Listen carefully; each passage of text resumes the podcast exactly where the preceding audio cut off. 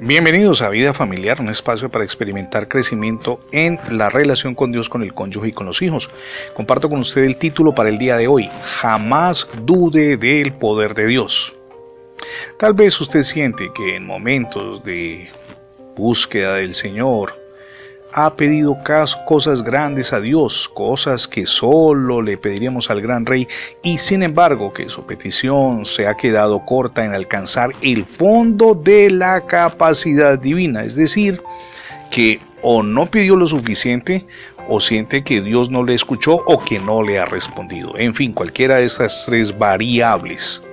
Sin embargo, y aquí es importante pensarlo, nuestra mejor oración, la oración más confiada y atrevida, tiene sus límites. Está limitada a veces por nuestro sentido de necesidad.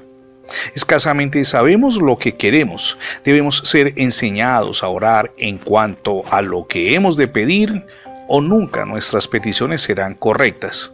Ahora, ¿por qué? Porque malinterpretamos nuestra condición espiritual. El hambre de nuestra alma no es suficientemente fuerte. El pecado le ha quitado agudeza a nuestro apetito espiritual y, por lo tanto, nuestras oraciones sufren menoscabo. Pero bendito sea nuestro Dios y Padre Celestial. Él no está limitado por nuestro sentido de necesidad. Su invitación es que Pidamos, sencillamente pidamos y pidamos con fe. Él prepara un banquete para todo aquel que pide en su presencia, en su trono de gracia. El apóstol Pablo en la carta a los Efesios capítulo 3, verso 20 escribe, y a aquel que es poderoso para hacer todas las cosas mucho más abundantemente de lo que pedimos o entendemos según el poder que actúa en nosotros. El poder de Dios, mi amigo y mi amiga, para bendecir no está limitado por nuestra capacidad de comprender qué es o qué son las bendiciones.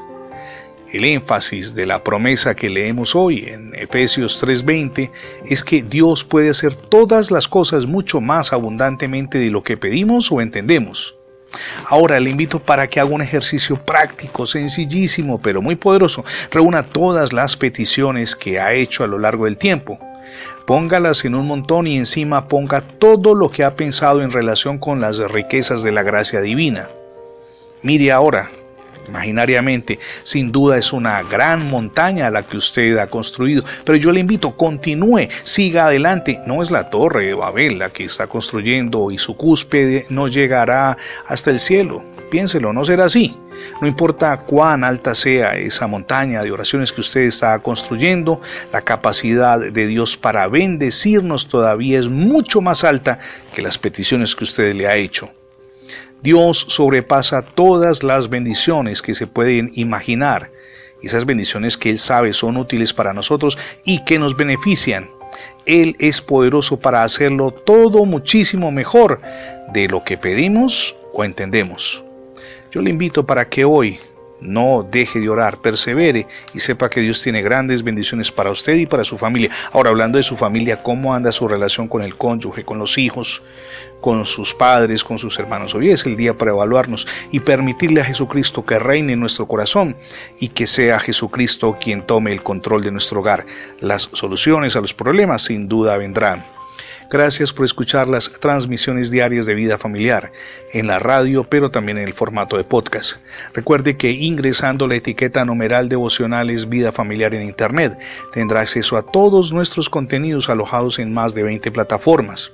Le animo también para que se suscriba a nuestra página en Internet.